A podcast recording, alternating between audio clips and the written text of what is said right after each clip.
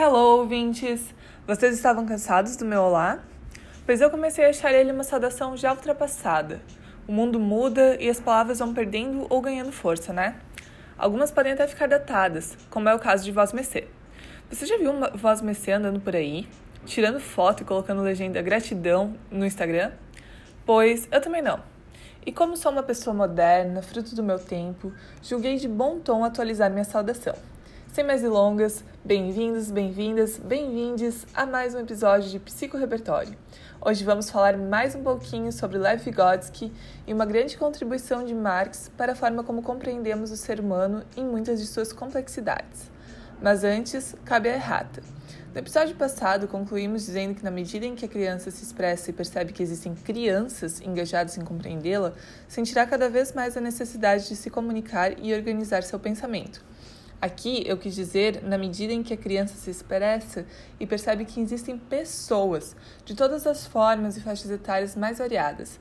Vygotsky julgava fundamental um bom relacionamento das crianças com os adultos, os responsáveis por ajudarem elas a descobrirem seus potenciais cognitivos.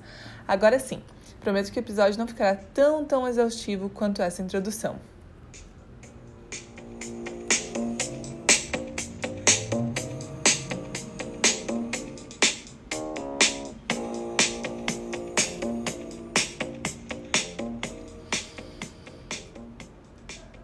Como já falamos anteriormente, Vygotsky teve seu estudo bastante influenciado pelo marxismo e trouxe significativas contribuições para a educação, partindo do entendimento de que o ser humano, através da cultura e meio social que está inserido, irá se humanizar de maneiras distintas se inserido em contextos distintos.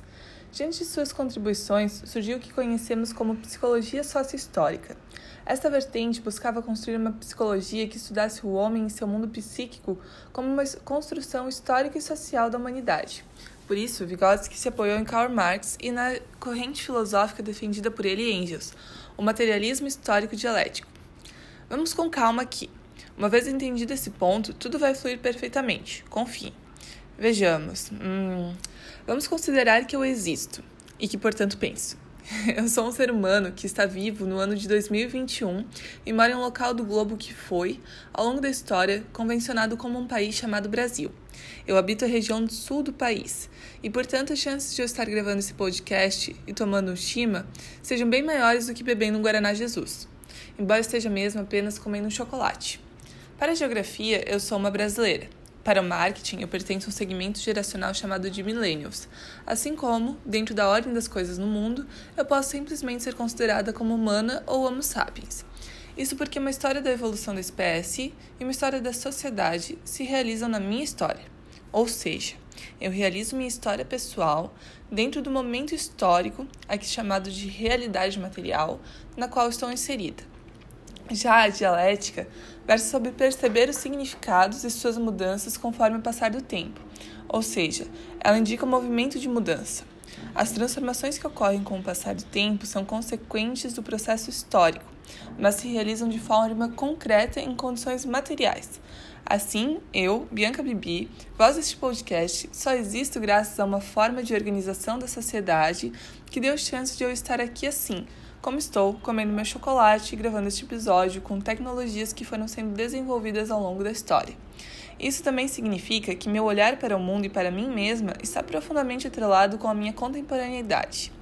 Deu para entender melhor agora? Tomara que sim, porque acredito que não consigo me sair melhor que isso não. no Brasil, a psicologia sócio-histórica se apresenta como uma concepção alternativa à racionalidade liberal. Assim, não existe uma natureza humana, mas sim uma condição humana. Isso quer dizer que o ser humano é um ser ativo, social histórico e ele é capaz de transformar a, reali a realidade ativamente através de suas relações. A principal delas é o trabalho. Então, no trabalho, o homem participa da sociedade e estabelece relações com a natureza e com outros homens. Essas ações humanas são processos históricos que transformam a natureza, o próprio homem e, por fim, suas necessidades. A busca de satisfazer novas necessidades altera novamente as relações sociais. Imagine agora um lápis. Toda a tecnologia que foi usada para fabricar esse lápis diz respeito a uma evolução histórica que possibilitou sua confecção e a forma que você o adquiriu pelo valor que pagou, de onde veio esse dinheiro e para que ele serve, diz muito a respeito do momento evolutivo que nos encontramos. Ou seja, algum ponto bem depois da Pedra Lascada, mas também bem interior ao vilarejo gentrificado de Marte, fundado por Elon Musk, onde possivelmente um lápis será somente um registro de museu. Agora pensemos em ti na tua subjetividade individual. As roupas que você usa, o modo que se expressa e os lugares que frequenta. A não ser que você seja um viajante no tempo, é certo que tudo isso faz parte das opções que temos disponíveis hoje. E é através delas que você vai construindo seu senti sentido para as experiências que vivencia. É por isso que, para a psicologia sócio-histórica, não há como se saber de um indivíduo sem que para isso se conheça seu mundo, para saber como cada um pensa, sente e age, é necessário conhecer seu mundo social e os espaços nos quais essas formas se configuram. Dessa forma, agimos no mundo e o transformamos não em oposição às nossas vontades e impulsos, mas sim constituindo nosso mundo psicológico. Incrível, né?